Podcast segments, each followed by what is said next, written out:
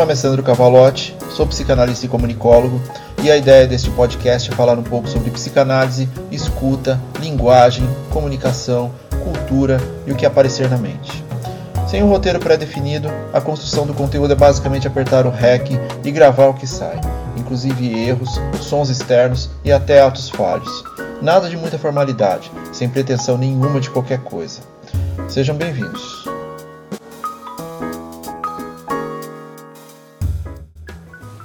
Episódio 63 Aprender a desaprender. Inicialmente eu peço desculpas por estar atrasando um pouco a entrega dos episódios, porque as coisas estão meio corridas. Obrigado a quem mandou mensagem para mim perguntando se estava tudo em ordem e tal. Fiquei muito feliz. Durante essa semana eu lancei o projeto Cine Psicanálise, que será um debate baseado em filmes, sendo que o primeiro escolhido foi o Abutre, de Dan Gilroy com o Jake Gyllenhaal. Para quem não conhece, é a história de um videomaker sensacionalista e sem escrúpulos, que faz de tudo para conseguir as cenas mais pesadas e grotescas que conseguir, buscando números de audiência cada vez mais intensos. É um filme que envolve muito da nossa psique, das nossas necessidades primárias de mídia, comunicação e violência. E como tudo isso torna-se um vício, não apenas pela contextualização emocional, mas também pelo viés financeiro. Enfim, um filminho leve, mas extremamente educacional e que traz muitas oportunidades de troca. E apesar da ideia do projeto ser falar sobre psicanálise e cinema, a ideia também é trazer um olhar para o social nessa relação. Não apenas conteúdos que possam atravessar a esfera do subjetivo, mas também porque há algo nele que me deixa muito orgulhoso a forma de inscrição é uma doação para a ONG Interferência, que está desde 2009 atendendo crianças e jovens na região do Capão Redondo, aqui em São Paulo. Então, se você tiver interesse em participar e principalmente ser um suporte para a interferência, os links estão na descrição. Ficarei muito feliz de encontrar vocês no próximo dia 27 de agosto de 2022, às 10 horas no Google Meet. As informações estão todas no link. Bom, enfim. Aprender a desaprender. Acho que essa ideia surgiu de um analisando, não lembro muito bem. Algo como estou aprendendo a desaprender. E isso ficou na minha mente durante um tempo. Acredito também que George Forbes tenha trazido algo do gênero em algum texto, mas não tenho certeza. A forma que aprendemos e como precisamos nos desconstruir posteriormente. Talvez separando algumas coisas que nos foram úteis mas claramente um conflito entre nossa base fundamental e o que nos tornamos a partir das experiências. Como humanos, temos a capacidade inerente de aprender, principalmente na relação com nossos erros e frustrações. Alguns mais do que outros, mas de uma maneira geral, todos somos propensos a aprender em algum nível. Mas funciona mais em uma dinâmica de acréscimo em relação a evitar o sentimento ruim do que necessariamente como uma supressão do aprendizado anterior. É como uma defesa para não repetir. De uma forma bem simplista, é por isso que nos lembramos com mais facilidade de nossos momentos de sofrimento do que das nossas experiências com a felicidade. Há uma cicatriz do sofrer que surge quase como um aviso para não executar. Entretanto, é uma relação com a adição de uma experiência visando evitá-la, não como uma destituição do aprendizado. Ele está ali, exatamente para que não o repitamos. E o que seria desaprender? Já falamos por aqui diversas vezes sobre a constituição de nossa psique, como a modulamos baseados em gratificação, inclusão em grupos, dimensões de repetição de prazer, relações parentais e sociais. Portanto, somos sujeito e vamos nos assujeitando ao desejo do outro para fazer parte. Nos tornamos parte, mas abandonamos o que nos constituía ao sermos introjetados por um outro e seu desejo sobre o que sejamos. E a incidência desenvolve-se de uma forma tão intensa que deixo-me de lado pela relação que desenvolvo com tal desejo do outro. Em determinado momento de nosso desenvolvimento, querendo não dividir as sensações com uma figura, teoricamente com mais potência de desejo que eu, eu trago confronto e percebo minha pequenez, me recolho ao aliar-me.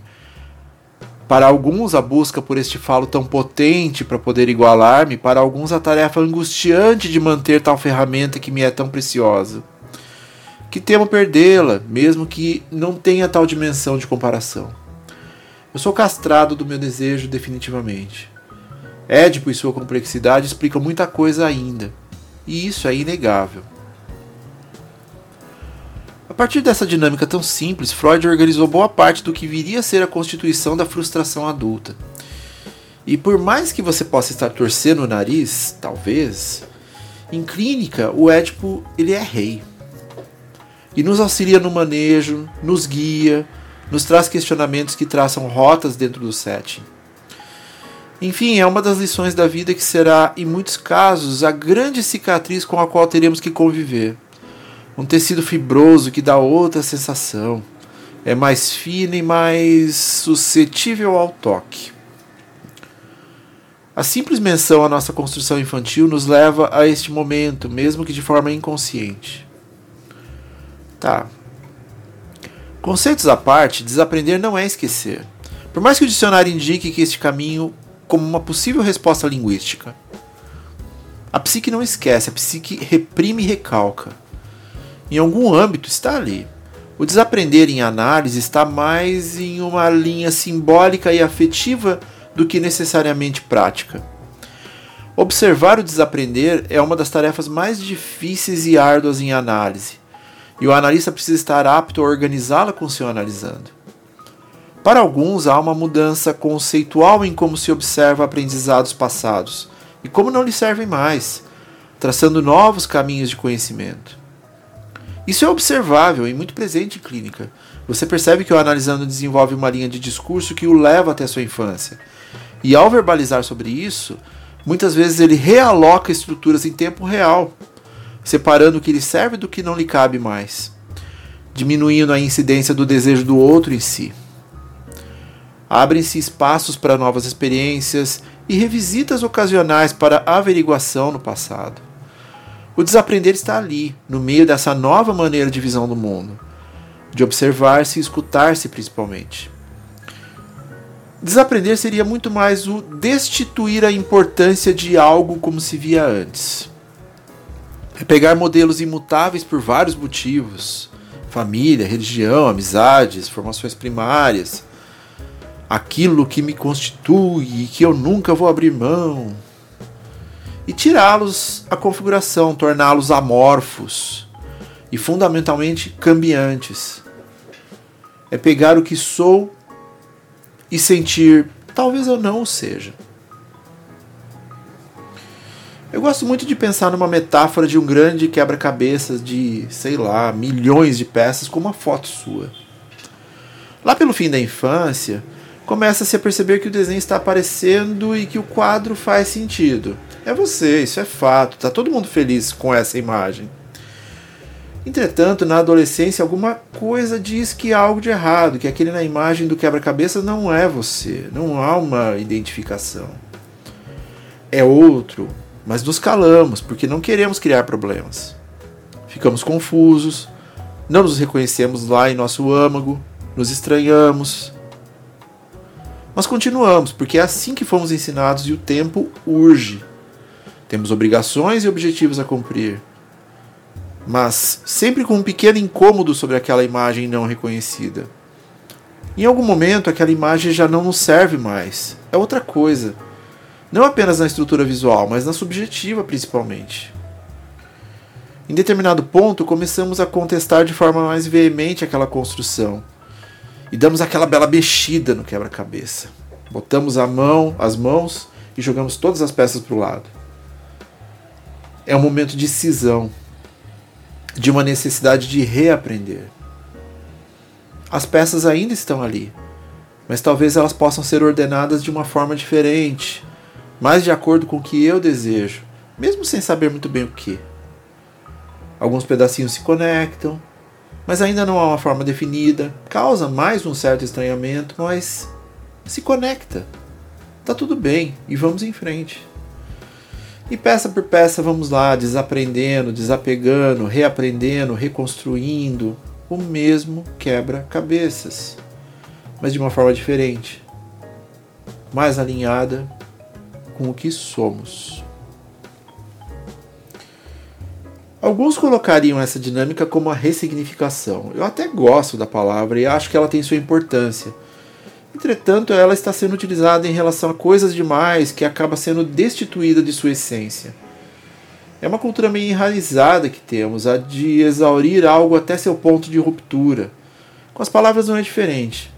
Quando algo parece fazer sentido, tende-se a usar em demasia, e aí o que lhe é de direito acaba sendo esvaziado, enfim. Nada de errado com seu uso também. Só sinto que há outros signos, significantes, significados e significações que podem ser tão eficazes quanto. E desaprender é uma delas. O tal desaprender também passa por uma mudança de visões, perspectivas e hábitos. Como sempre, as menores transformações são as que mais trazem mudanças reais a médio prazo. Também temos uma tendência inata, principalmente nos dias de hoje, de uma relação com o imediatismo. Tudo tem que ser ali, naquela hora, daquela maneira, do meu jeito. As mudanças psíquicas não são meras chaves que se viram são condições reais, intrínsecas de estruturas construídas em décadas. Mudá-las requer dedicação, percepção, paciência. Ao permitir-se também que é desconstruída em análise a relação como um pretenso merecimento, o discurso da ordem do impossível, o nosso velho amigo não dito. Tais transformações requerem rever conexões, formas de linguagem, as dimensões dos sims e dos nãos prementes em nossa vida, os limites considerados, a quebra de ciclos, a toxicidade em cada um de nós, as dificuldades cognitivas que possam estar atrapalhando a construção de solidez relacional. Freud acreditava que nossas resistências às mudanças são um fator patológico não há realmente segurança senão no previsível, mesmo que isso signifique infelicidade e sofrimento. Ele já dizia em inibição, sintoma e ansiedade. Então somos inatos na arte de nos mantermos no mesmo lugar, porque ele, teoricamente, é seguro. Só que o ser humano precisa de movimento, assim como a nossa libido, e aí se instala o dilema mais uma vez, provavelmente na forma de uma angústia. Para viver, eu preciso mudar. Para mudar, eu preciso viver. E a saída para desaprender, segundo a psicanálise, pode vir do trazer para a consciência os conteúdos inconscientes. E é assim na análise. Não há caixinhas, gavetas, armários Há só um vasto oceano psíquico que precisa ser mexido de tempos em tempos para que se emerja o que não se quer falar. E a partir daí, o desaprender.